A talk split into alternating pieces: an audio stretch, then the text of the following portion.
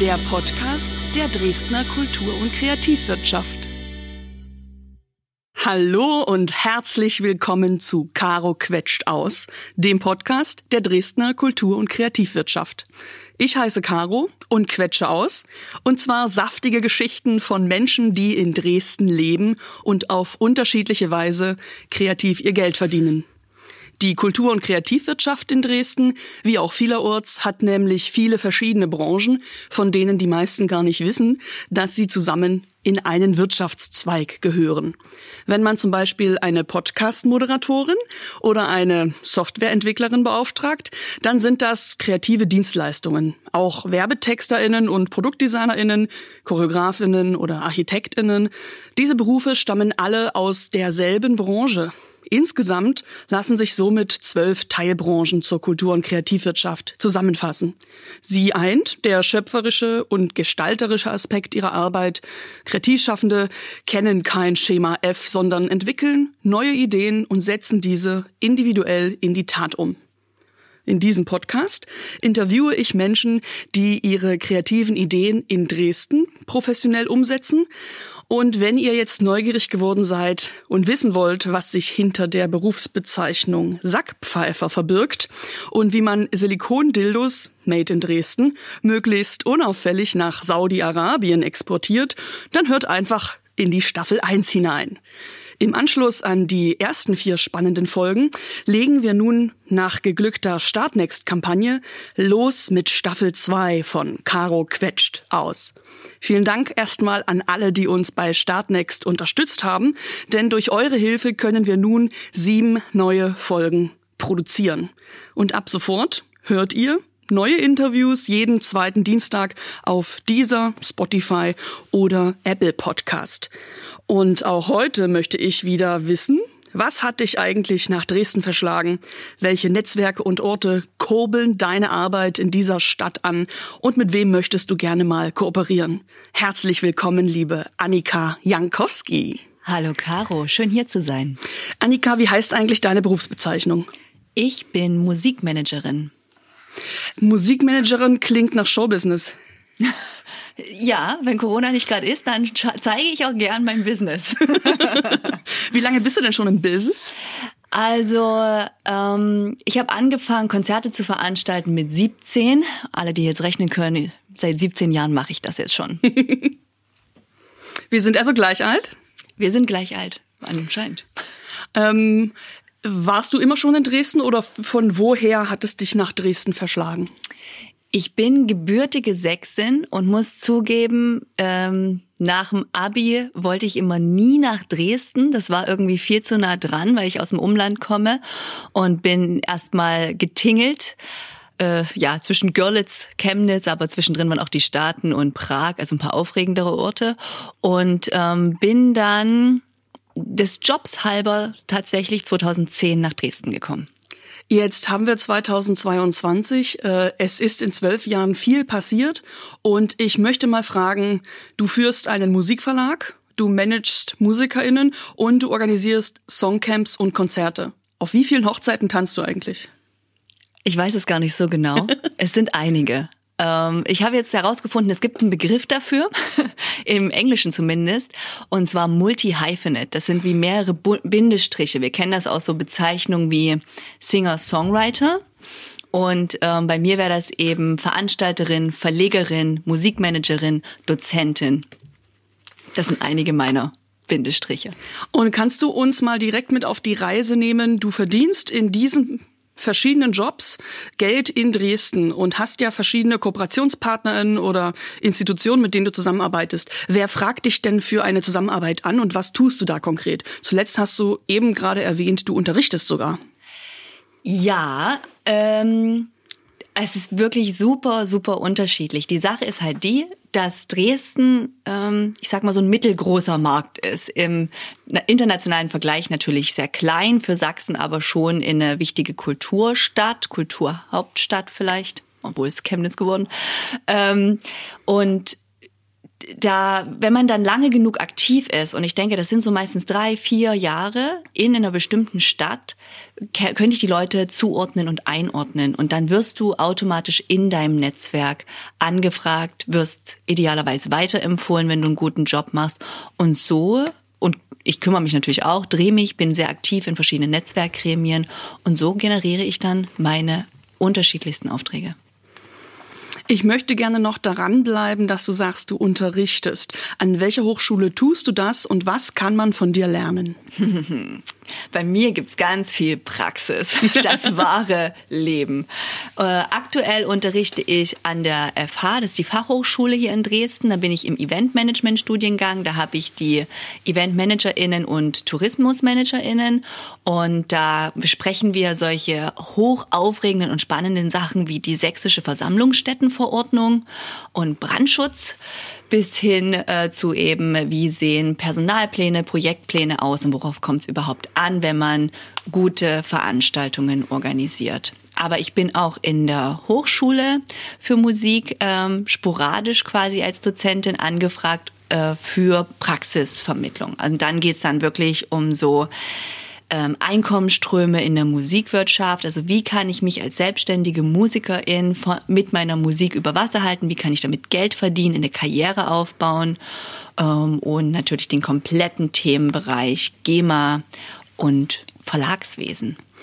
Du hast mir so viele Stichworte gegeben. Ich will direkt mal testen, ob ich weiß, was du meinst, wenn du von der Versammlungsstättenverordnung sprichst. Was hat das mit der Musikbranche zu tun?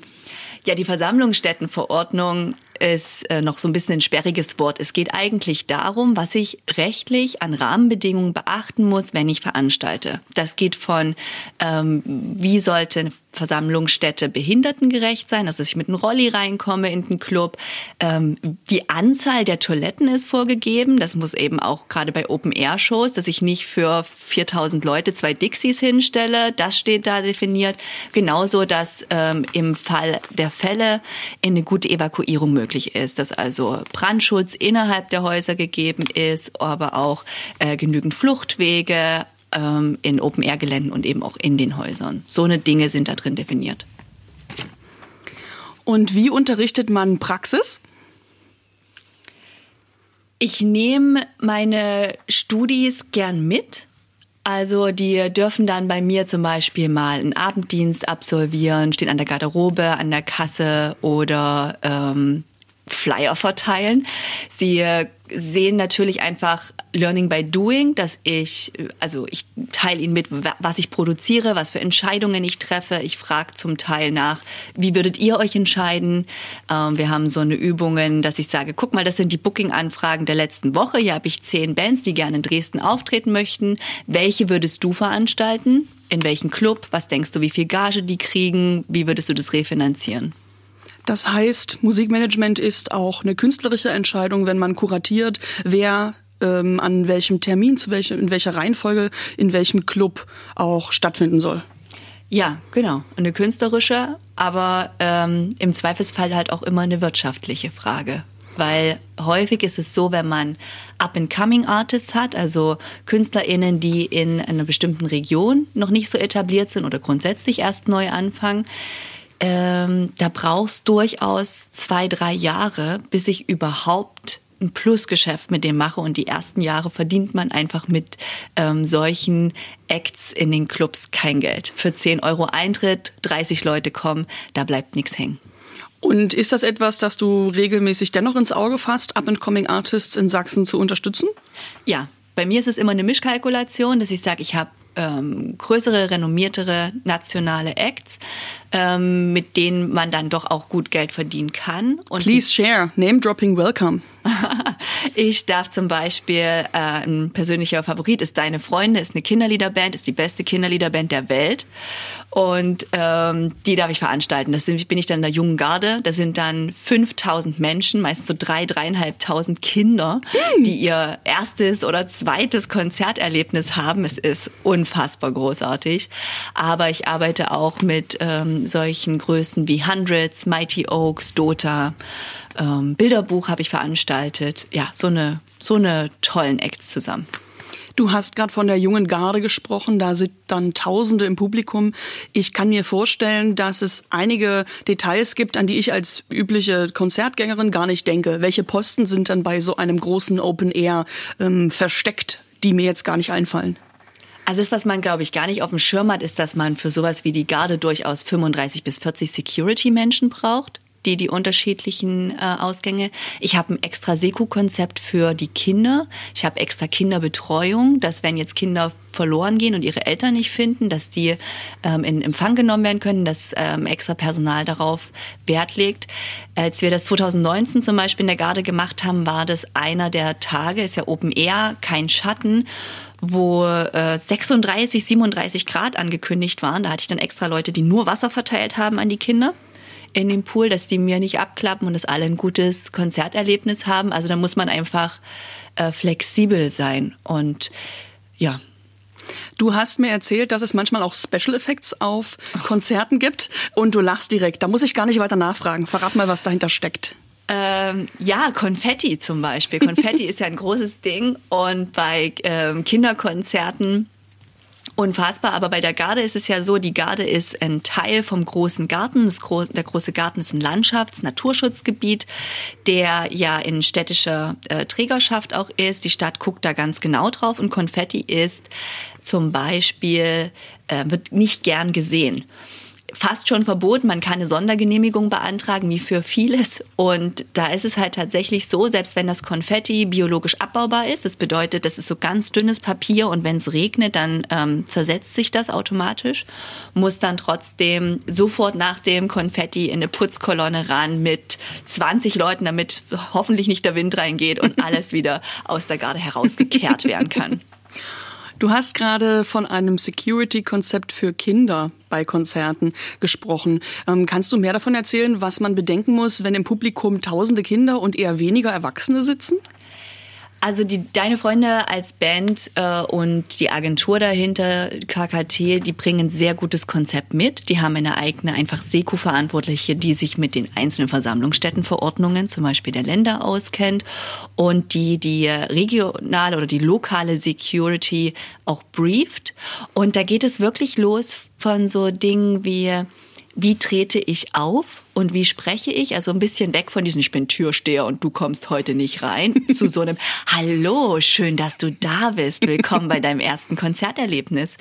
Ähm, da muss man einfach reden mit den Menschen Ansonsten haben wir so, ähm, wie man das kennt von Festivalbändchen und auf den Festivalbändchen schreiben die Eltern ihre Telefonnummer drauf, weil in dem Konzept ist es so gewollt, dass die Kinder einen eigenen Raum haben. Zwischen dem Technikpult und der Bühne wird quasi ein Dreieck abgesperrt, in dem nur die Kinder rein dürfen.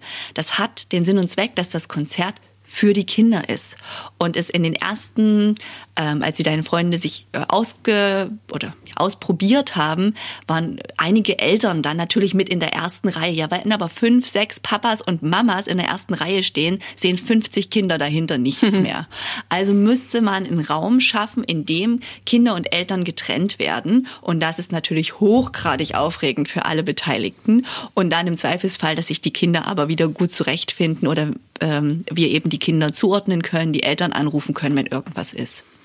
Annika, mir strahlt hier geballte Kompetenz entgegen. Auf alle meine Fragen hast du nicht nur Antworten, sondern auch viele praktische Details.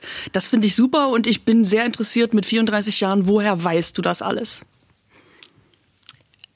Learning by doing. ich, also, ich bin eigentlich ähm, ich gehe in beide Richtungen. Das eine ist Learning by Doing, also ich habe es einfach gemacht. Ich habe mit 17 einfach angefangen, Konzerte zu veranstalten. Da habe ich mir noch nicht so viel Gedanken über die sächsische Versammlungsstättenverordnung gemacht. Aber ähm, ich habe dann äh, sehr schnell gemerkt, dass mir das total liegt, dass ich das gern mache. Habe Kulturmanagement studiert, habe während meinem Studium Festivals organisiert, äh, habe dann auch das tatsächlich einen Master gemacht im Musikmanagement. Das kann man studieren. Das mhm. wusste man 2007 noch nicht, dass das geht. Aber ich habe halt Master of of Arts im Musikmanagement. Und was mich natürlich up to date hält und fit sind meine Lehrtätigkeit, weil ich da immer wieder nachschlagen muss, auch mich selber fordern muss, ähm, die Studierenden mich fragen, fragen.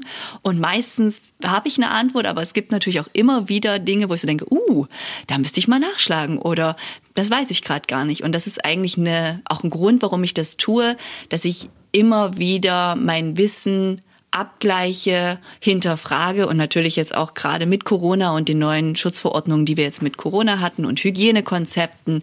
Das sind natürlich äh, immer wieder Dinge, in denen man dranbleiben muss und neue Dinge lernen muss.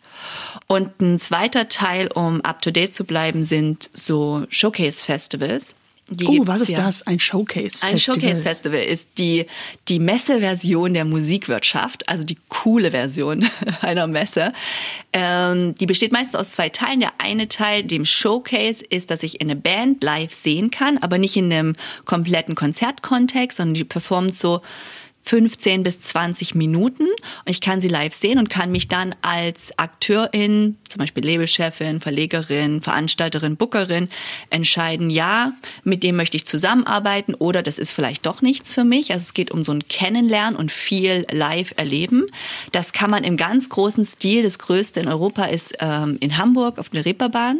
Reeperbahn-Festival heißt das. Aber auch hier in Sachsen gibt's zwei äh, Showcase-Festivals, zu denen ich gern gehe. Das eine ist in Dresden äh, die Music Match und das andere wäre in Leipzig ist äh, Popfest Leipzig.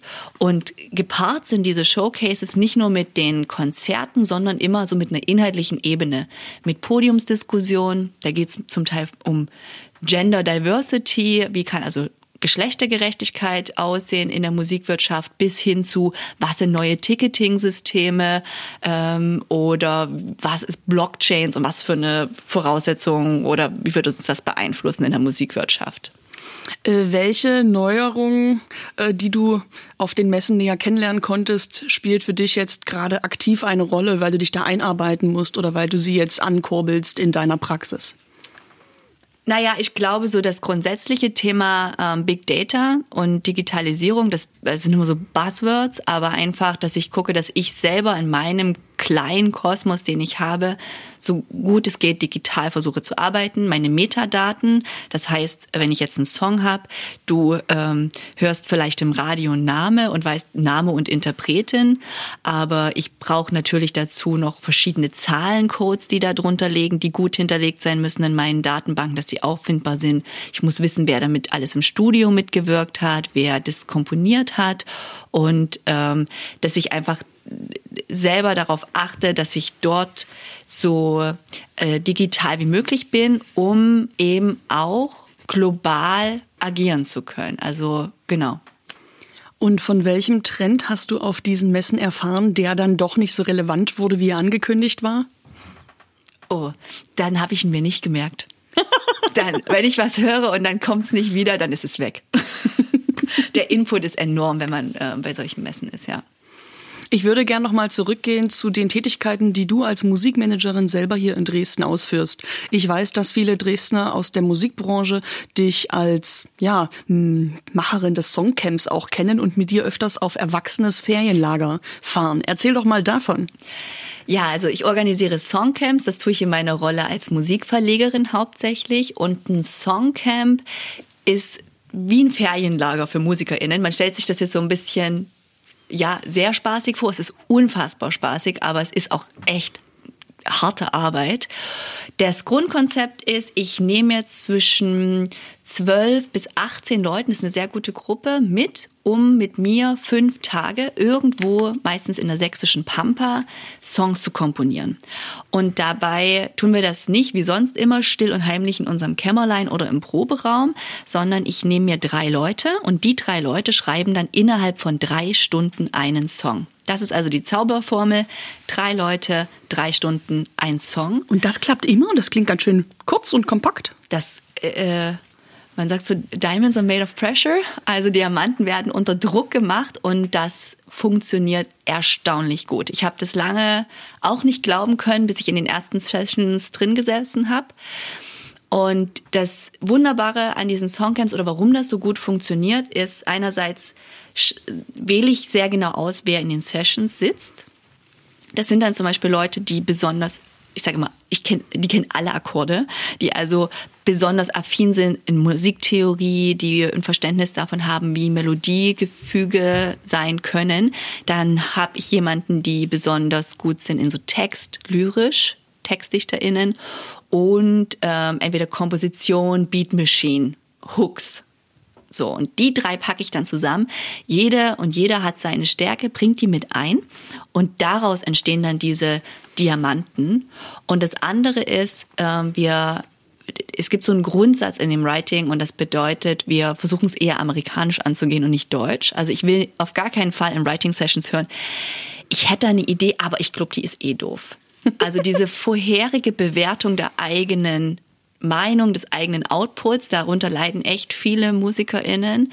Das fällt komplett weg. Wir werten nicht, sondern du bringst Ideen. Und die Ideen werden rausgeschossen in den Raum. Und wenn es eine Idee ist, die zu dem Zeitpunkt passt, dann ist das ein bisschen wie ein Seismograph dann wird es von den anderen aufgenommen, die sagen, oh, ein Song über deine Großmutter, ich habe auch so einen Oma-Song oder das hat mir meine Oma immer gesagt. Und dann ist das das Thema. Und in der anderen Session geht es halt nicht um die Oma, sondern über Umweltschutz oder, oder, oder.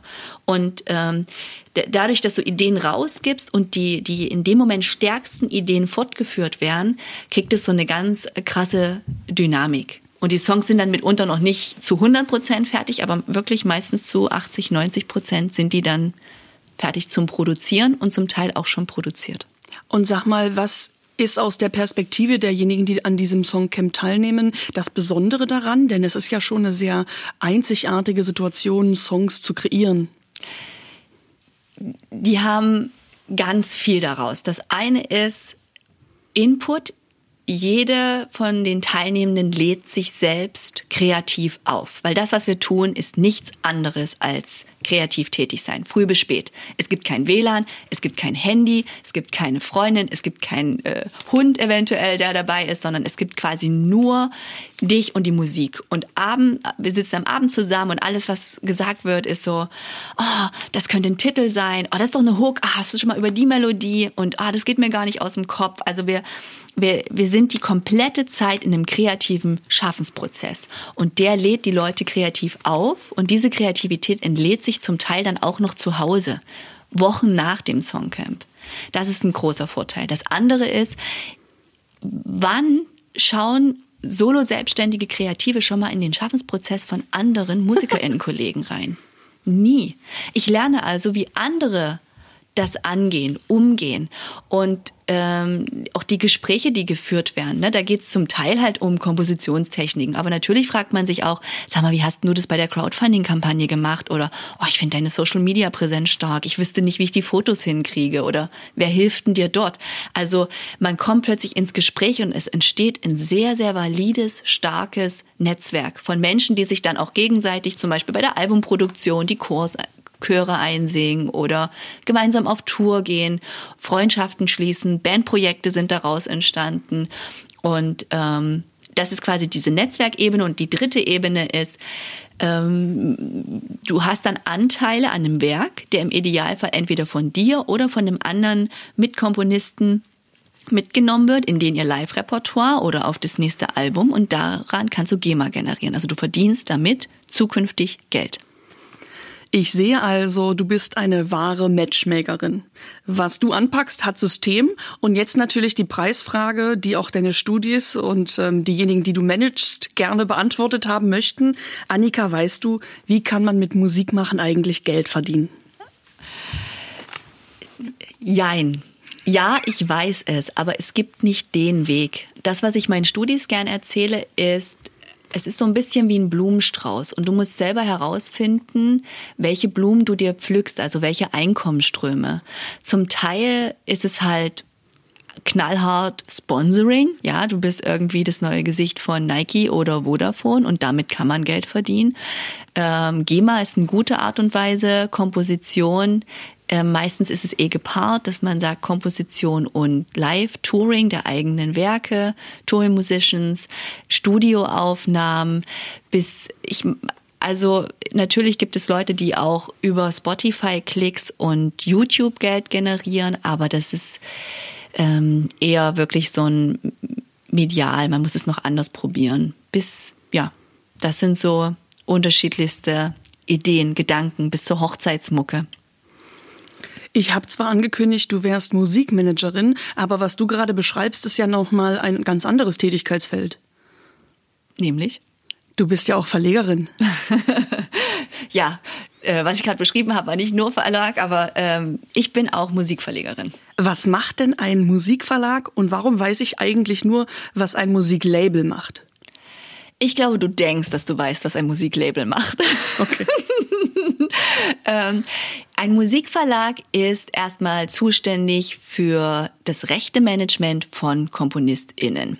Das klingt vielleicht ein bisschen schwer oder so, aber ich würde es ganz gern äh, einem Beispiel erklären, wo ich sage, was ist jetzt Labelarbeit, was ist Verlagsarbeit und vielleicht kommt es da so ein bisschen raus, was der Unterschied ist. Und Caro, ich nehme jetzt mal dich. Du bist uh. ähm, Interpretin. Ja. Wir können uns vorstellen, du bist die nächste Britney Spears. Du singst und tanzt auf der Bühne, bist da äh, präsent, singst auch im Studio ein und hast den äh, Caro quetscht aus, ist dein Bandname. Und du ähm, hast oder hättest als Karo quetscht aus ein Labelvertrag. Das heißt, dein Label versucht dich als Performerin voranzubringen. Du jetzt aber, äh, ich wiederum bin meinetwegen Komponistin. Niemand hat je von mir gehört, aber ich bin diejenige, die eigentlich die heißen, geilen Songs, die du da alle performst, komponiert hast. Das heißt, ich habe die am Computer zusammengeschraubt, habe die produziert, habe die Texte geschrieben, habe die Beats gemacht. Das war meine Aufgabe. Ich hätte kein Label, sondern ich wäre von einem oder ich würde von einem Verlag vertreten werden. Und das ist eigentlich schon der Unterschied. Die einen sind die Interpreten, die anderen sind die KomponistInnen. Und von Alterswegen ist es so, dass man sagt, also wenn wir nochmal so ganz zurückgehen, kann man sich auch vorstellen mit so einem Orchester. In Orchester spielt live auf der Bühne die Werke von jemand anderen. Bach, Strauss, Bach ist natürlich noch nicht die Verlagszeit gewesen, aber Strauss zum Beispiel hätte Musikverleger gehabt. Er kümmert sich darum, dass die Werke zum Orchester kommen und vom Orchester performt werden. Dass die Aufnahme vom Orchester verbreitet wird, das ist Labelarbeit. Und so ist auch das Endprodukt von dem Verlag der Notendruck und das Endprodukt von dem Label ist die CD oder die Wave-Datei. Und was ist Ganze so, so weit, so klar eigentlich. Nur was, was ist denn dein Endprodukt und äh, wie viele jonglierst du gerade? Ich habe keine, also ich kann Noten drucken. Ich habe auch schon Noten gedruckt. Das musste ich, um GEMA-Mitglied zu werden als Verlegerin. Aber mein Endprodukt ist kein physisches, sondern eben die Rechte, mit denen ich arbeite. Also es ist ein mehr oder weniger abstraktes, non-physisches Produkt, Rechte-Management gegenüber der GEMA. Da kommen wir vielleicht auch noch mal weiter. Ähm, ein Verlag und eine Komponistin können Mitglieder sein bei der GEMA. Der Verlag vertritt die Komponisten gegenüber der GEMA. Und bei einem Label oder eine Interpretin, wie du jetzt, Caro quetscht aus, könnte GVL-Mitglied werden. Das ist eine andere Verwertungsgesellschaft. Und was das Ganze so kompliziert macht für die Menschen zu unterscheiden, ist jetzt, nehmen wir wieder dich, du bist die Interpretin, Caro quetscht aus, unter dem Namen kennen dich alle. Und du hättest einen Labelvertrag bei Universal, aber du könntest bei mir, bei Oh My Music, einen Verlagsvertrag haben, aber nicht als Caro quetscht aus, sondern als Caroline Gerlach. Mhm. Du mit deinem Klarnamen. Und dann hättest du meinetwegen das Projekt und du hättest auch noch andere Projekte, für die du nur komponierst und gar nicht auf der Bühne stehst. Das wäre dann trotzdem alles bei mir quasi im Verlag. Ich merke schon, du möchtest mich gerne als Klientin anwerben. Verrate mir doch bitte vorher, wie viele Menschen vertrittst du schon und in welchen ja, Genres sind die unterwegs? Also seit gestern vertrete ich 52 UrheberInnen. Das sind ähm, ja 52 UrheberInnen, meistens aus Sachsen. Das Genre ist relativ offen, weil anders als ein Label muss ich ja meine Musik nicht einem einer Endkunde näher bringen, sondern ähm, das, was ich tue, passiert alles hinter geschlossenem Vorhang. Und damit kann ich sehr frei agieren, was auch einen äh, Vorteil hat. Und deswegen, ähm, ich sag immer, es sind so zwei Hauptsachen. Das eine ist Pop und äh, Singer-Songwriter-Folk, die Geschichte, und die anderen Sachen sind eher so härtere Gitarrensounds. Du beschreibst gerade mit deinem Musikverlag My Music, bist du eher hinter den Kulissen tätig. Aber wie trittst du denn vor den Vorhang? Du machst dich ja auch sichtbar. Ich mache mich sichtbar oder ich mache äh, Oh My Music für meine UrheberInnen sichtbar, weil nun haben wir ja schon erzählt, dass ich irgendwie Konzerte veranstalte und das schon sehr lange mache. Der Grundgedanke, warum ich Oh My Music gegründet habe, war, ähm, dass ich Konzerte veranstaltet habe und GEMA zahlen musste als Veranstalterin. Und dann habe ich die Leute, die auf der Bühne standen, ihre eigenen Songs performt haben, gefragt, sag mal, äh, kriegst du eigentlich was raus aus der GEMA? und die meisten haben Nein gesagt oder haben gesagt, nee, ich habe kein gutes Bild von der GEMA, ich möchte da gar nicht Mitglied werden. Und ähm, ich wusste ja auch von Studien wegen, wie das funktioniert und habe mich dann immer so geärgert, weil das Geld liegt in dem Fall auf der Straße und wird von den Komponisten, die zeitgleich performen, nicht, nicht äh, aufgehoben, nicht wahrgenommen oder kommt einfach nicht bei ihnen an. Und das wollte ich ändern. Deswegen habe ich den Verlag gegründet. Deswegen sehe ich auch alles, was ich im Verlag tue, aus dieser Veranstalterin-Brille. Das heißt, die Bands, die ich signe, sind zwar musikalisch recht unterschiedlich, aber die müssen mir live was geben. Ich schaue mir also die Bands immer erst live an und muss was sehen, wo ich so denke, das ist ein geiles Live-Erlebnis, die hätte ich gern bei mir im Verlag obwohl das gar nicht äh, inhaltlich so stringent miteinander äh, verknüpft ist. Aber das ist quasi mein, mein Ansatz zu diesem Business oder da, wo ich meine persönliche Schnittstelle sehe. Wie spielt denn jetzt Sunset Mission da hinein? Das ist ja auch eine, ist das eine Firma, die du führst oder äh, was bedeutet Sunset Mission? Das kenne ich nämlich damit, ähm, äh, das steht oft auf Konzerten drauf als Veranstalter. Genau, Sunset Mission ist eine Konzertveranstaltungsagentur, das ist, die ich leite, die ich besitze und mit der veranstalte ich ganz klassisch traditionell Konzerte. Also Booking-Agenturen oder Bands schreiben mich an, sagen, hey, ich würde gern in Dresden spielen. Und anders als jetzt in Club mit einem eigenen Haus, gucke ich mir dann die Band an und sage dann, aha, ja, du würdest gut ins Ostpool passen oder mhm. du bist schon was für die Scheune, die Groove Station, Beatpool, you name it. Bis hin äh, manchmal habe ich auch die Ehre und das Glück, wirklich Bands von so Ostpolgröße, für alle, die nicht äh, in Dresden oder in der Veranstaltungswirtschaft beheimatet sind, da rechnen wir so von 75 bis 100 Menschen, die da reinpassen, dann ist der Laden ausverkauft. Und dort fangen wir an und von da gehe ich eben immer ein Schrittchen, in Schrittweise größer, beziehungsweise gucke auch, was genrespezifisch passt, bis hin halt, das Größte, was ich je veranstaltet habe, war dann die Garde mit Deine Freunde mit den 5000 Menschen. Du hast vorhin schon von Up-and-Coming Artists gesprochen und dass man mit denen anfangs zumindest nicht so viel Geld macht. Ähm, welche Bands begleitest du denn langjährig schon? Ja, langjährig, also Sunset Mission, Shoutout zum Paul, ist in der Agentur, die schon Anfang der 2000er gegründet wurde, von Paul Siemang. Und ähm, von ihm durfte ich das dann 2018 mit übernehmen. Und wir haben dann auch viele Jahre zusammengearbeitet, sehr eng. Und Mighty Oaks ist zum Beispiel so ein Thema, wo er das aufgebaut hat, wo in einer, in einer kleinen Galerie in der Dresdner Neustadt äh, Ian, der Leadsänger, gespielt hat, bei Paul auf dem Sofa gepennt hat und dann da zwei Jahre später mal so eine Band da war, die irgendwie beim Thalia Garden Festival im Hinterhof gespielt hat und von dort ging das dann plötzlich steil nach oben. Ja. Und auch Dota ist zum Beispiel jemand, mit dem wir wirklich schon seit vielen Jahren zusammenarbeiten. Und Jetzt springe ich noch mal kurz äh, vorhin zu deinem Beitrag zum Thema Kreativität. Wie lädt man sich eigentlich kreativ auf? Wie kommt Mojo zustande? Ich glaube im Tun das ähm, im Gespräch einfach und in dem Raum, den man hat. Also das meine ich in dem Tun, in dem Raum.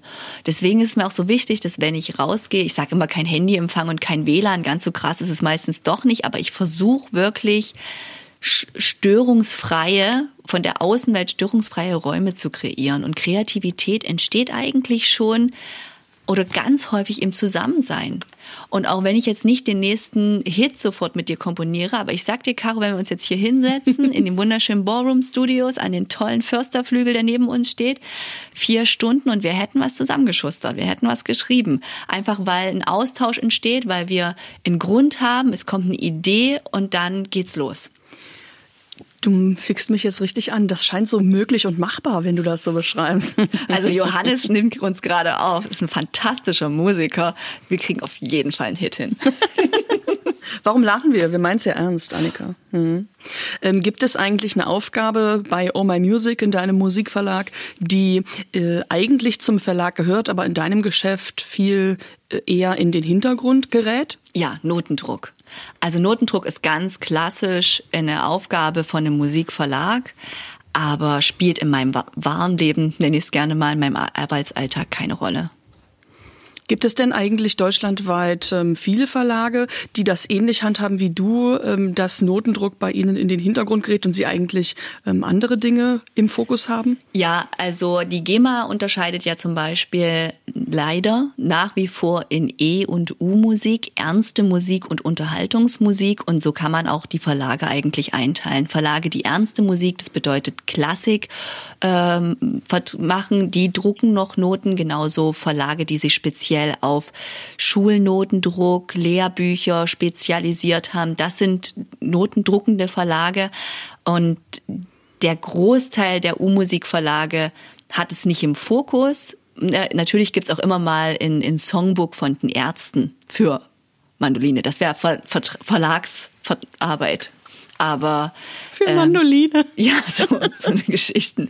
Ähm, aber äh, der der Gro macht es nicht. Oder ich meine Alicia Keys, da kann man auch mal Noten drucken. Ich weiß, Aline Cohen hat jetzt mal welche drucken lassen. Mm, aber das ist wirklich eher so so ein in, wie eine Merch-Komponente. Und kann ich noch mal andersrum fragen, was ist eigentlich nicht Aufgabe des Verlages, aber du deckst es dennoch mit ab? nicht Aufgabe des Verlages und das, was ich mache, ist Band, strategische Bandberatung, strategisches Bandmanagement. Alle Bands, die ich gesigned habe, äh, mit denen treffe ich mich regelmäßig. Das kann auch ein bis zweimal im Jahr. Das kommt eben auf die Produktionsphase, mal mehr, mal weniger. Ähm, treffe ich mich mit denen und berate diese und das nicht nur in ihrer Komponisten, Komponistinnen-Tätigkeit, sondern in ihrem Band in ihrer Bandgesamtheit. Also wo wollen sie als Band hin? So kann es sein, wenn ich jetzt eine fünfköpfige Band habe, dass ich zum Beispiel eigentlich nur mit einer von den fünf Menschen einen Verlagsvertrag habe und trotzdem setze ich mich mit allen fünfen zusammen und wir besprechen, wie die neueste EP, wie die neueste Tour, wie die neueste Promo sein kann und bringe dann den Input, den ich zum Beispiel auf den Showcase Festivals gesammelt habe oder aus meinem Netzwerk generiere, damit rein und versuche für sie oder mit ihnen gemeinsam in eine passende Strategie zu entwickeln, wie sich die Band weiterentwickeln kann. Und wofür steht Oh My Music jetzt im Vergleich zu anderen Verlagen? Habt ihr einen bestimmten Stil? Wir, also unser Slogan ist ja Oh My Music, wir sind die Guten. Und ich glaube, genau dieses, wir machen eine sehr gute Abrechnungsarbeit mit allem, was GEMA angeht. Das ist einfach so grundständig, grundsolide. Da sind mhm. wir da und ansprechbar. Das andere ist so eine Nähe. Deswegen habe ich auch viele sächsische KünstlerInnen gesigned, also so eine, so eine Nahbarkeit, dass die Menschen das Gefühl haben, sie können mich anrufen und mit mir einfach SMS, äh, WhatsApp, was auch immer schreiben und mal sagen, wie, was ist denn jetzt ein ISRC-Code? Was ist das? das ist der International Standard Code of Recording. Das ist wie jeder Song hat eine, eine, eine einzelne Nummer, eine Aufnahmenummer und das ist die, damit die zuordnenbar ist in der Abrechnung bei der GVL wenn jetzt der Song im Radio gespielt wird, dass das Geld dann auch an die richtigen Leute, ah, an die richtige Stelle Weil natürlich kommt. sehr viele Songs äh, Good Girl heißen. Ja, oder Baby oder ja. Let Me Be. So, genau, dass das ähm, bei Doppelungen immer an die richtige Stelle kommt. Ähm, dass sie mich das fragen können. Und das, was wir geschafft haben mit Oh My Music, und da bin ich jetzt definitiv nicht alleine, ist wirklich so eine, wir nennen es die Community, von Community abgeleitet, in eine, in eine Gemeinschaft. Da tragen die Songcamps ganz stark dazu bei und dieser, dieser Wissenstransfer und dass alle eben das Gefühl haben, nicht nur mich fragen zu können, sondern es gibt halt so Dinge wie, ich weiß nicht, irgendwelche neuesten Spotify-Features. Die brauche ich als Verlegerin nicht unbedingt.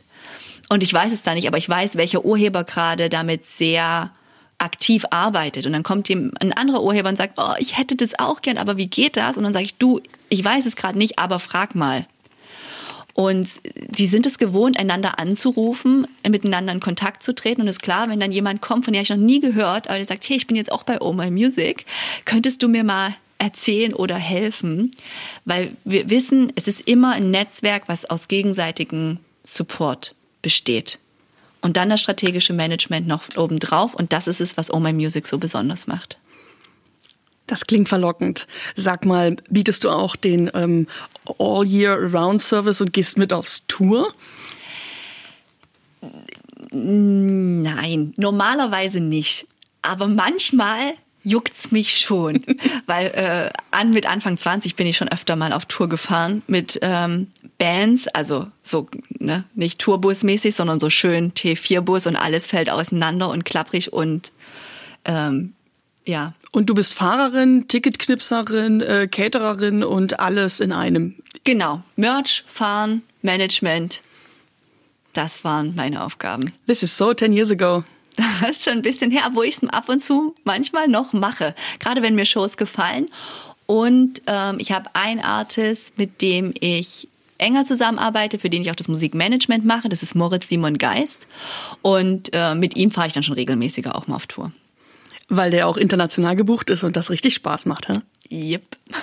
Ähm, gib doch mal an, wo wart ihr schon gemeinsam und was habt ihr da zusammen erlebt? Oh, also ähm, zwei der schönsten Touren. Ähm, unsere erste war im Februar 2019 South by Southwest. Das ist wiederum das größte Showcase-Festival der Welt. Das ist in Austin, Texas. Und wie wir alle wissen, everything is bigger in Austin or in Texas. Das ist unfassbar, wirklich unfassbar groß, kaum zu greifen und zu halten. Und da waren wir äh, unterwegs, haben viele Interviews gegeben, Showcases gespielt, ähm, Promotion-Gigs gehabt, sind danach noch nach New York gefahren, waren bei Spotify. Das war eine, in den Twin Towers in Neubotten. Wirklich eine tolle Erfahrung super anstrengend, aber eine, eine der besten äh, Crews, die ich auch je hatte, sehr aware, wenn man so, so lange unterwegs ist unter so einem Schlafmangel und Stressfaktor und äh, körperlich angestrengt ist, ist es toll, mit so Wohlfühlleuten zusammen zu sein, die einander auch genügend Raum geben. Das fand ich eine ganz tolle, tolle äh, Tour und Produktion. Und wir haben es geschafft, letztes Jahr im März, und das war sehr außerhalb der Welt, nach Madrid zu fahren, waren dort eingeladen oder Moritz war eingeladen zu einem äh, Theaterfestival und als hier noch irgendwie alles zu war, war in Spanien schon wieder relativ viel offen. Die hatten auch sehr gute Hygienekonzepte, eben mit äh, Fiebermessen, Desinfektion und so weiter, Maske an jeden Eingängen. Und damit war aber das Leben. Also die Bars waren offen bis 22 Uhr und das Theater war offen und die Ausstellungen waren offen und das war einfach, äh, das war so ein, so ein Lebenshauch inmitten der Pandemie. Das wird mir auch immer in sehr guter Erinnerung bleiben. Wie schön in Erinnerungen zu schwelgen. Ich bin vor allen Dingen auch gespannt, was passiert, wenn die Planbarkeit nach grob zwei Jahren wieder eintritt und du nicht nur in die Zukunft schauen, sondern die Zukunft dann auch in die Tat umsetzen kannst. Kannst du uns mal mit entführen, wie du in den letzten zwei Jahren als Musikmanagerin, Veranstalterin, Verlegerin ähm, umwechseln musstest? Was hat stattgefunden, das plötzlich ad hoc neu sein musste aufgrund der Pandemie? Also ein großes Thema, was mich die letzten Jahre begleitet hat, ich habe dir ja schon gesagt, ich bin äh, in verschiedenen Netzwerken tätig, ist ein politischer Fokus. Also dass ich in den letzten zwei Jahren von der Selbstverständlichkeit, die ich hatte, was Kultur und Kreativwirtschaft eigentlich für Deutschland, aber auch im Speziellen für Sachsen bedeutet, dass mir das plötzlich so abhanden gekommen ist in der Pandemie und mit den erneuten Schließungen immer wieder da auch so eine, so eine Sinnfrage kam auf der einen Seite und auf der anderen Seite so ein Wollen, dass, dass die AkteurInnen viel mehr Gehör finden, dass die Solo-Selbstständigen viel mehr Gehör finden. Und habe mich da, ich bin Vorständin von Wir gestalten Dresden, das ist hier der Kultur- und Kreativwirtschaftsverband der Stadt, habe mich da stark gemacht ähm, beim Kulturamt, beim Wirtschaftsamt, dass wir verschiedene Förderungen bekommen, dass diese ausgeschüttet werden können.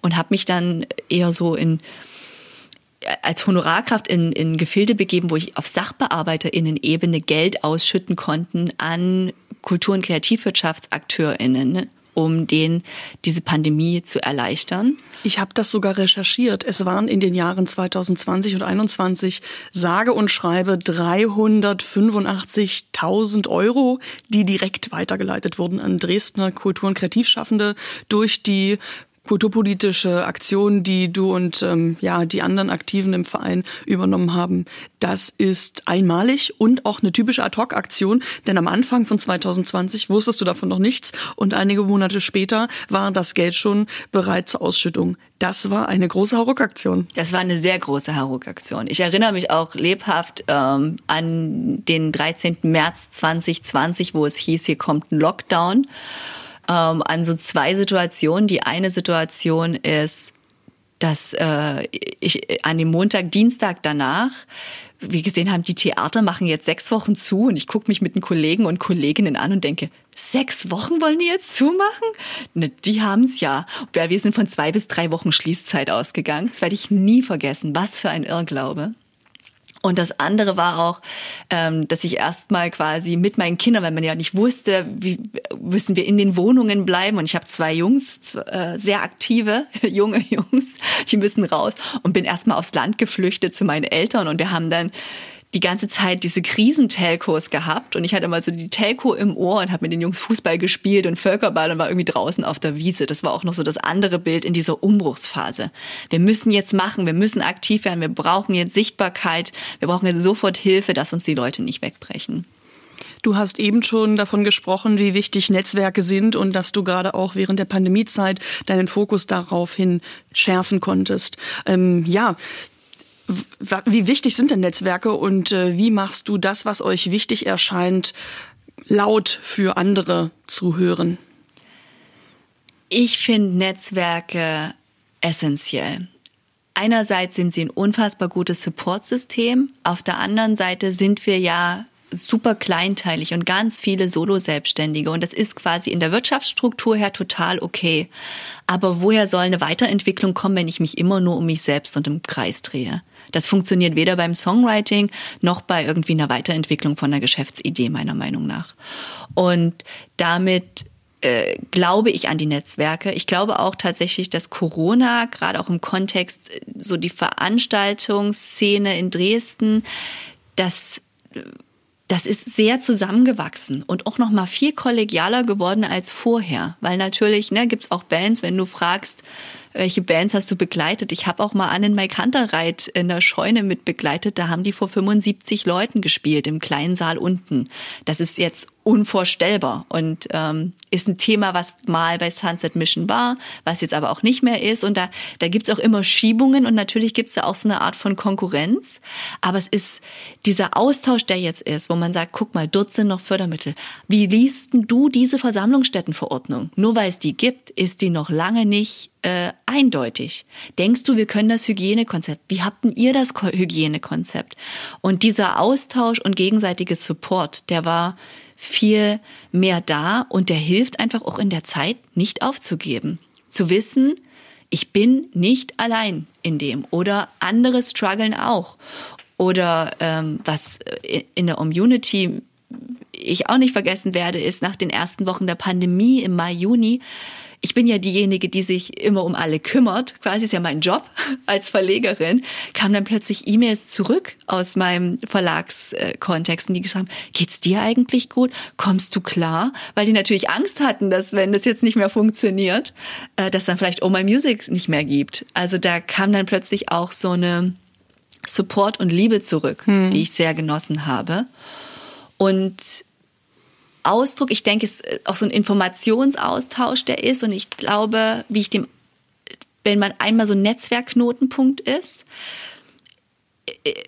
kommen, kommen die EntscheidungsträgerInnen, gerade aus Politik und Verwaltung, auch auf einen zu, weil die natürlich auch das Beste für die Branche wollen. Die wollen helfen. Das ist, die, ne, die wollen unbedingt und sind dankbar für, für jede einzelne Person, die ihnen so ein bisschen nicht nur eine persönliche Ebene geben kann, sondern eben auch nochmal so eine Kondensierung aus verschiedenen Meinungen und Stimmen und vielleicht auch in meinem Fall jetzt mit einem Verlag und dem Live-Geschäft eben. Einerseits, dass ich die Touring-Musicians, also die MusikerInnen im Verlag habe, die ja auch viel live spielen, aber selber veranstalte, die Clubsituation recht gut kenne und damit ähm, ja kann man kann man bestmöglich helfen, weitergeben und Situationen spiegeln. Du hast gerade beschrieben, wie die Solidarität sich während der Pandemie im Musikbusiness in Dresden untereinander gestärkt hat. Zeitgleich ist auch das Clubnetz Dresden an den Start gegangen im Frühjahr 2020 wurde sich gegründet und es haben verschiedene ja, Veranstaltungsstätten, Musikveranstaltungsstätten sich zusammengeschlossen und tauschen einander, miteinander diese Informationen aus, von denen du gerade beschrieben hast, wie wichtig es ist, dass sie nicht jede Person einzeln, jeder Club einzeln recherchiert, sondern man auch, äh, wenn man ja Anmerkungen zur Corona Schutzverordnung hat, sie auch gemeinsam gestärkt mit einer Stimme an die Politik weitergeben kann. Ich weiß aber, dass es noch ein weiteres Beispiel gibt eines Netzwerkes, das du zu Zeiten der Pandemie eben mal so mitgegründet hast. Annika, erzähl uns doch mal von Music Women Saxony. Ja, also ähm, ich habe jetzt schon zwei Sachen gedroppt. Das eine ist, dass ich mit 17 angefangen habe, Konzerte zu veranstalten und ähm, ich war damals in einem überwiegend männlich dominierten Umfeld. Ich habe das quasi mit meinen Kumpels zusammen aus dem Boden gestampft, mit der damaligen Schülerband und hatte äh, in den ersten Jahren meiner Veranstaltungskarriere, wenn man sie so nennen möchte, immer nur Typen um mich und habe das nie reflektiert und fand das immer super, habe mich da sehr wohl gefühlt, habe da auch sehr viel Support erfahren und habe das aber quasi tatsächlich einfach nie nie reflektiert und bin dann äh, Mutter geworden und mit der Mutterschaft und dem VeranstalterInnen-Dasein ist mir so bewusst geworden, ja sag mal, das ist ja hier irgendwie gar nicht optimal und es gibt so wenig Frauen in der Branche und warum und was ist da eigentlich los?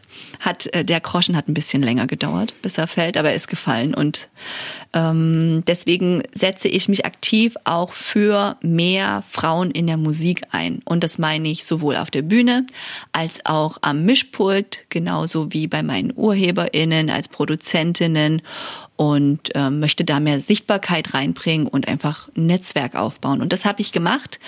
Wir haben im September 19, nee, im September 20 Music Women Germany gegründet. Das ist der Bundesverband für die Musikfrauen und Musikfrauen Sternchen. Und ähm, im Februar 21 haben wir dann den Sachsenverband dazu gegründet. Kannst du uns die Fußnote Sternchen nochmal ausformulieren? Sternchen bedeutet, dass wir auch nicht-binäre Personen, also alle Menschen, die sich als weiblich identifizieren, als Musikfrau mit bei uns dabei haben wollen. Und ähm, was habt ihr seit der Gründung schon angestellt? Wie habt ihr euch und euren Zielen Aufmerksamkeit verschaffen können bisher? Also mit der Gründung selbst, die Gründung war in einer äh, Online-Veranstaltung, also jetzt auf sächsischer Ebene. Da hatten wir dann Sarah Lesch und Aline Cohen zum Beispiel mit dabei und die haben über Teilhabe ähm, gesprochen. Und da hatten wir 100 30 äh, Teilnehmende bei einer Online-Veranstaltung, was echt viel war, um darüber zu diskutieren. Wir sind vertreten bei denen, was ich auch schon genannt hatte, Music Match und ähm, Popfest Leipzig, haben da einfach Panels mitgestaltet zum Thema Gender Diversity, ähm, haben aber auch Panels, das ich ganz spannend fand, wie Männer sich selbst als Männer identifizierende Menschen bessere Feministen sein können, wie sie mehr dazu beitragen können zur Gleichstellung, haben äh, dazu Panels gemacht. Wir ähm, haben Wettbewerbe ausgelobt, haben beim Groove Garden Festival, beim Booking mitgeholfen. Also es gibt wirklich äh, Was passiert denn, wenn Ebenen. ihr beim Booking mithelft? Wozu lädt man euch da ein? Also es geht dann wirklich so, dass äh, mittlerweile Aktivveranstalter auf uns zukommen und sagen, ich hätte gerne ein diverseres Line-up, könnt ihr helfen? Und dann gibt's unterschiedliche Möglichkeiten. Das eine ist einfach ein Aufruf, wir haben eine ganz gute Reichweite bei Social Media ähm, und sagen, hier, und haben natürlich ein Newsletter, sächsische KünstlerInnen in dem und dem Genre. Die Groove Station sucht, das Blue Note sucht, ähm, bewerbt euch. Oder wir äh, gestalten den Auswahlprozess, haben da quasi eigene Jurykriterien und besprechen das dann bei uns im Verein und äh, wählen dann aus. Ich weiß, dass du, bevor es Music as Women, also Music Women Saxony, gegeben hat, auch schon zum Beispiel im Festspielhaus Hellerau, im Europäischen Zentrum der Künste, den Bandstand auch mit diverser gemacht hast. Ähm, denn wie so oft, wenn man viele Bands auf eine Bühne bringt, ist es automatisch, wenn man nicht drauf achtet, sehr, sehr, sehr männerlastig. Ja, und äh, naja, das ist halt dieses, äh, das eine ist das, diese Awareness, also dass man die Achtsamkeit, dass ich überhaupt das Problem erkenne, was ja für mich selber lange gedauert hat, also fast sieben, acht Jahre, um das Problembewusstsein zu haben. Ich finde, das ist heute schon viel, viel stärker klar und da. Und was ich tatsächlich, naja, ich will nicht nie sagen, aber selten erlebt habe, ist, dass ich gesagt habe, ist es schon mal aufgefallen, dass ihr ein total äh, homogenes Line-up habt? Und da das ist ein Satz, der könnte ruhig öfters gesagt werden, wenn er denn stimmte. Ja, also das, das, das wäre einfach, ne, mir geht's Vielmehr ist ja der erste Schritt irgendwie für mich. Da gibt's noch sehr viel mehr, was Diversitätsgrundlagen bedeutet. Aber ähm, wenn man das dann anbringt, dann fällt das vielen auf. Und das, was, äh, wo ich ansetze in diesen Prozessen, wo ich wo ich ähm, Einfluss drauf nehmen kann, ist, meistens ist es so, wir haben ein Line-up und dann fällt uns auf, ah ja, jetzt haben wir jetzt hier nur vier Frauen. Mist. Na, dann quetschen wir noch eine Frauenband mit dazu. Oder wir haben gar keine Frauen, na, dann machen wir noch einen Opener mit weiblicher Beteiligung. Und das, wo ich halt weg will, ist, dass ich zum Beispiel sage, wenn wir in der Jury sitzen und äh, sächsische Musikclubbetreiber wie beim Bandstand können alle ihre Bands nennen, dann müssen die genannten Bands schon mal paritätisch sein. Und dann, ne, dann wissen die, okay, ich kann nicht nur eine Band nennen, sondern ich kann zwei Bands nennen. Oder ich kann von den zehn Bands müssen fünf mit weiblicher Beteiligung sein und fünf whatever. Und dann kann ich von vornherein viel besser auswählen, viel klarer suchen, als so im Nachhinein so einen Notknopf dran zu machen. Ich merke schon, es gibt ganz viele Beispiele, wie ihr euch Gehör verschafft habt und gesagt habt, wenn Bands auftreten, dann meint doch bitte mehrere Geschlechter und nicht nur den männlichen Überhang. Und da habt ihr letztes Jahr, und da musst du gar nicht tief stapeln, auch eine riesen Welle losgetreten. Ich habe neulich noch mal bei YouTube geguckt, Caroline Kebekus hat sogar euch in ihrer Sendung zitiert. Wie ist das gekommen, Annika? Ich habe ein Newsletter bekommen mit dem Line-up vom ähm, Rock am Ring. 2021. 2021, ja, genau. 2021. Das ähm, war witzigerweise, hatten wir gar nicht so auf dem Schirm, kurz vor Männertag auch. Und es war, waren auffällig viele non-binäre, rein cis männliche Bands da drauf. Und jetzt ist Rock am Ring nicht dafür bekannt, ein diverses Line-up zu fahren. Und das äh, war auch schon immer mal wieder deshalb in der Kritik. Also seit 2010 gibt's da immer mal wieder so mediale Aufschreis, nenne ich es jetzt. Und wir haben das aber auch gemacht und haben das äh, prägnant. Die Kollegin Susanne Großmann hatte damals den, den Social Media Hut auf und hat diesen Shitstorm geritten, muss man sagen. Die hat das echt hervorragend moderiert. Und sie hat dann gesagt, hat es einfach mal ausgezählt. Und dann kam halt raus, dass auf 107 Männer zwei Frauen auf der Bühne stehen. What? Hat das ein Hashtag? also, äh, nee, es ist einfach, das war die Zahl. Und diese Zahl ist explodiert. Sophie Hunger hat es geteilt, Caroline Kebekus und so weiter und so fort. Und das ist einfach viral gegangen. Total viele äh, Kolleginnen haben das geteilt, aber auch Kollegen haben das geteilt.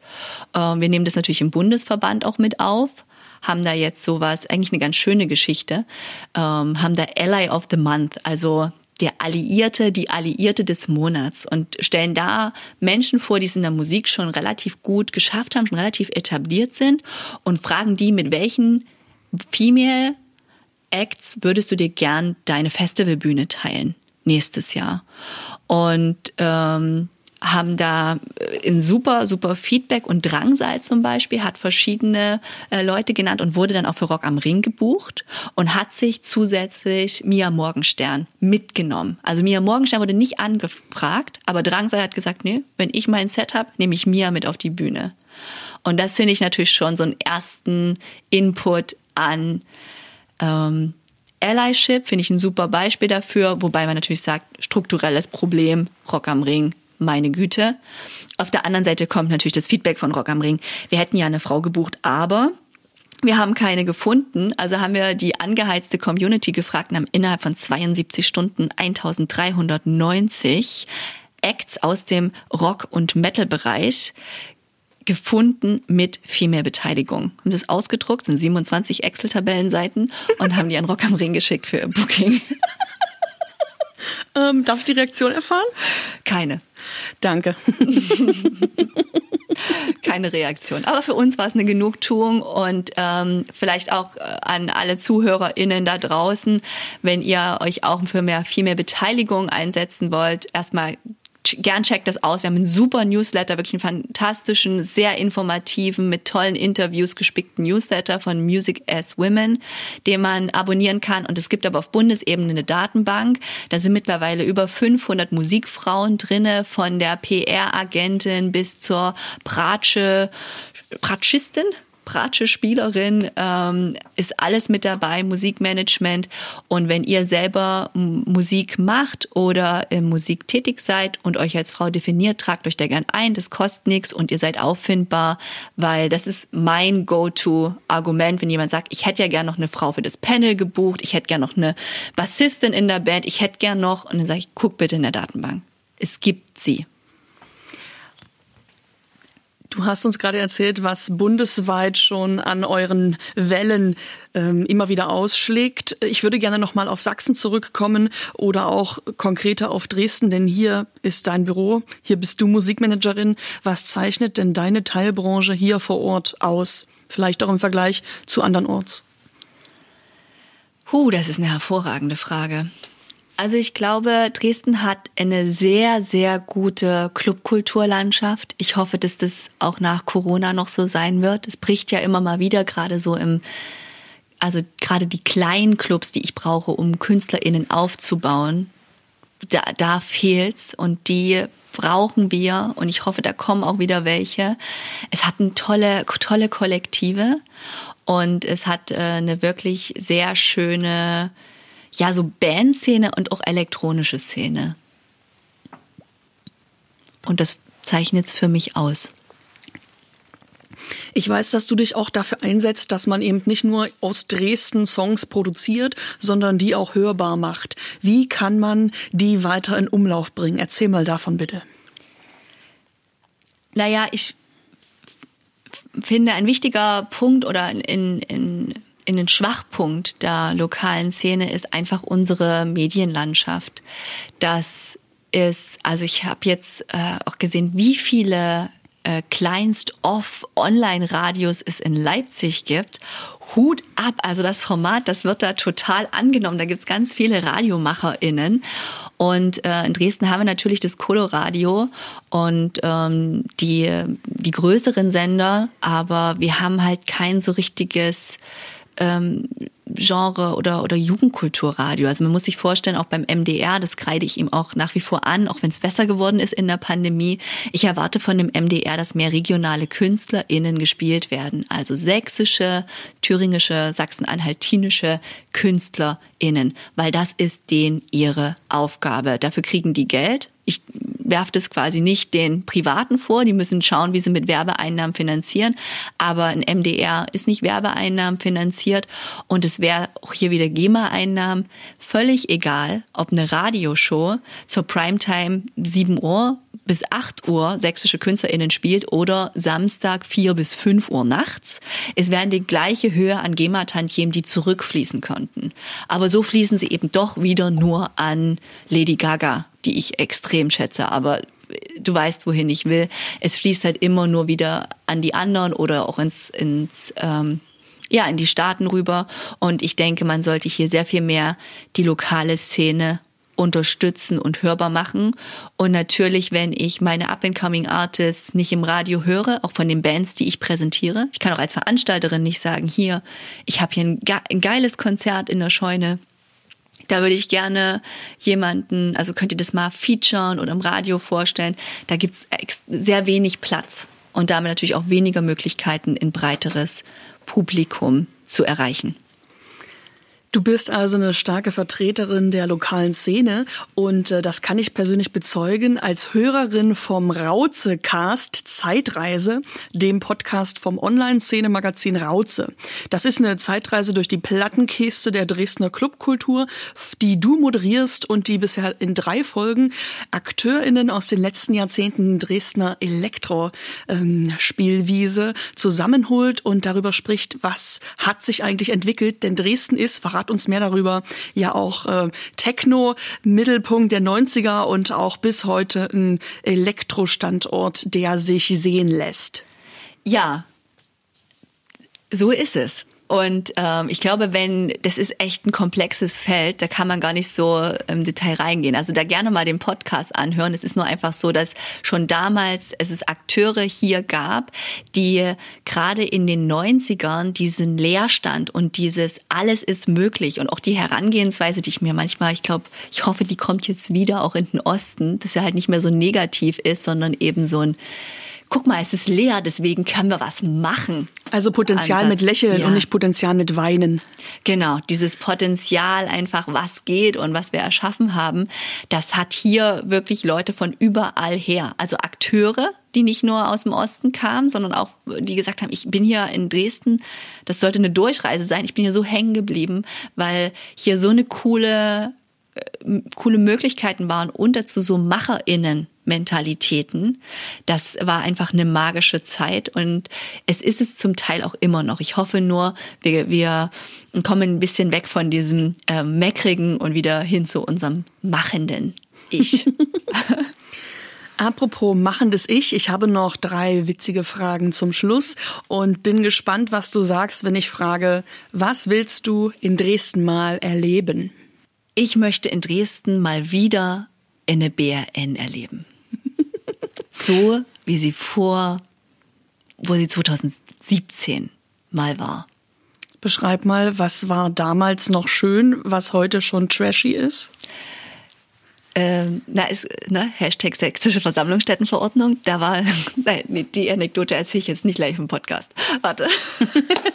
Die BRN, also die Bunte Republik Neustadt, ist, man kann vielleicht sagen, ein Stadtteilfestival mit Musik, äh, nachbarschaftlichem, was auch immer die Leute sich ausdenken und auf der Straße stattfinden lassen wollen. Von Waffelbacken, von Grundschülerinnen bis hin zu ähm, Dosen umschmeißen äh, und auch ähm, ich koche euch was, wenn ihr wollt, nehmt. Genau. Und das äh, einfach dieses Nachbarschaftliche, dieses volle und überall Musik und Wahnsinn und alle auf der Straße und keine Autos, sondern einfach nur Menschen und Musik auf der Straße. Das möchte ich gern mal wieder erleben. Oh, das klingt gar nicht so entfernt möglich, denn ich weiß, letztes Jahr musste es leider ausfallen. Wir wissen auch warum. Dieses Jahr wird es wieder ähm, angegangen. Mal gucken, ob wir es schaffen, die Dresdner Neustadt eine Woche autofrei zu haben, um dann die Nachbarschaftsarbeit äh, dort auch wo sonst Autos parken, auf die breite Straße und nicht nur auf den Fußgängerinnenweg zu bringen. Also da bin ich gespannt, ob das klappt. Da gab es ein ganzes Konzept und die Stadträtinnen konnten sogar davon überzeugt werden, theoretisch zumindest für 2021 eine Woche autofrei in Teil dieses, dieser Dresdner Neustadt auch ja, zu genehmigen. Ich bin gespannt, ob das wirklich nur Zukunftsmusik ist oder ob es dieses Jahr wieder einen neuen Versuch gibt, das anzugehen. Ich habe dir drei Fragen zum Schluss versprochen. Jetzt kommt die zweite.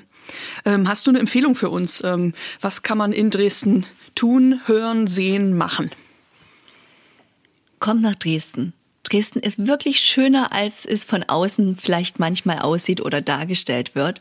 Und ich finde eigentlich am besten erlebt man Dresden, indem man sich treiben lässt und unterwegs ist. Dass man wirklich einmal vom Hauptbahnhof durchflaniert über die Prager Straße, die Hauptstraße und dann in die Neustadt rein. Ihr merkt schon, ähm, ich bin sehr Neustadt-affin. Da habe ich mein Büro, da habe ich meinen Wohn-Lebensmittelpunkt, da sind die meisten Clubs, in denen ich veranstalte. Das spielt für mich eine riesige Rolle in meinem äh, privaten Umfeld. Und dort kann man sich wirklich, also am besten ähm, kulinarisch beginnen beginnt man sich hoch, hochzutasten, einmal die Alauenstraße, geht dann in den Club, versackt auf jeden Fall im Blue Note und ähm, nutzt zwischendrin die Pausen, um sich ans äh, Assi-Eck zu setzen, an die Ecke von Rotenburger Straße, Görlitzer und Luisenstraße, um dort einfach draußen auf der Straße zu sitzen. Und traditionell die Straßenbahnen zu streicheln. Ja, kann man, muss man nicht. Ähm, und jetzt zum Schluss, weil wir ja das Wort Kultur- und Kreativwirtschaft noch nicht oft genug benutzt haben in dieser Folge. Mit welcher Teilbranche von den möglichen zwölf, eine bist du im Musikmarkt, mit welcher Teilbranche möchtest du gerne mal kooperieren? Was stellst du dir interessant vor? Also die Teilbranche, die mich am meisten, mit der ich schon ein bisschen Berührungspunkte hatte, aber ich gern noch viel enger zusammenarbeiten würde, ist die Filmwirtschaft, weil Film und Musik, ich bin noch ein Kind, ich meine, wir haben gemerkt, wir sind gleich alt. MTV spielt noch eine Rolle für mich oder hat es in meiner Jugend sehr gespielt. Und ich glaube, Visuals und äh, Film, das ist einfach eine super, super Kombination.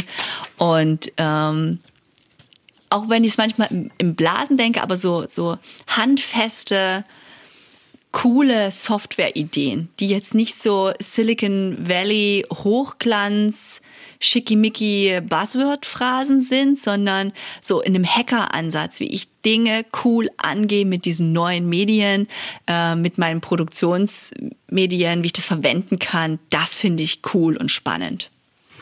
Annika, ich freue mich sehr, dass du mein Gast warst. Ich habe heute gelernt, dass zwölf Hüte auch auf einen Kopf passen können. Ähm, ich danke dir herzlich, dass du uns mitgenommen hast in ja deine Anekdoten aus dem Showbiz, ob nun in USA oder hier in Dresden. Ähm, du bist äh, weltgewandt und offen, wie äh, die meisten Menschen, die ich an dieser Stadt gerne schätze. Und ich freue mich, dass du hier vor Ort aktiv bist und nicht in Hamburg, wo es vielleicht oft leichter wäre, die Kämpfe anzugehen. Ich sehe, wie du gerade äh, lächelst und spürst, spürst, dass es wahr ist. Dresden als Standort für die Musikwirtschaft hat einen anderen Biss zu haben als an Orten, die man vielleicht eher als Musikstandorte verbindet. Und ich bin sehr froh, dass gerade du hier vor Ort wirtschaftest und anderen dabei hilfst, selber auch sich als Musikerin weiter, ja, ähm, ein Standbein aufzubauen und das eben nicht nur als Hobby, sondern wir, alles, was wir heute gesprochen haben, ist Musik als Beruf zu begreifen und dass man da professionell rangehen kann. Das beweist du und dann nimmst du viele Leute mit, das für ihre eigene Praxis auch tun zu können. Das ist sehr, sehr wertvoll. Bleib noch lange in Dresden. Vielen Dank. Danke, Caro, für die spannenden Fragen. Schön, dass du mich ausgequetscht hast.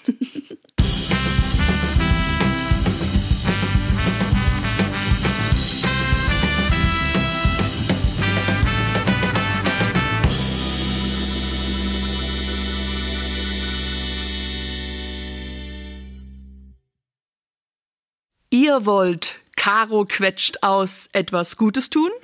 Dann klickt auf diesen Podcast folgen und hinterlasst eine Bewertung bei Apple Podcast. Wenn ihr in dieser Folge etwas erfahren habt, das ihr zuvor nicht wusstet, dann empfehlt meine Interviews mit kreativen DresdnerInnen gern weiter, zum Beispiel im Freundeskreis, im Kollegium, in euren Familien und in der Nachbarschaft. Caro quetscht aus entsteht in Kooperation mit WGD. Wir gestalten Dresden. Der Branchenverband der Dresdner Kultur- und Kreativwirtschaft macht AkteurInnen und ihre Kreativprodukte sichtbar und fördert Cross-Innovation innerhalb der zwölf Teilbranchen. Wir sind auch Mitglieder bei WGD und produzieren diesen Podcast gemeinsam hier in den Ballroom Studios in Dresden. Mein Name ist Johannes Gerstengabe. Und ich bin die Moderatorin Caroline Gerlach. 2022 wird WGD zehn Jahre alt. Wie praktisch, dass nicht nur das Jahr, sondern auch die Kultur- und Kreativwirtschaft durch zwölf teilbar ist. Gemeinsam feiern wir 356 Tage lang Geburtstag und stellen jeden Monat eine andere Branche des Monats vor. Im Januar sagen wir Happy Birthday Werbemarkt und sprechen in vier Bonusfolgen mit GeschäftsführerInnen von Dresdner Werbeunternehmen. Hört rein und freut euch. Viel Spaß!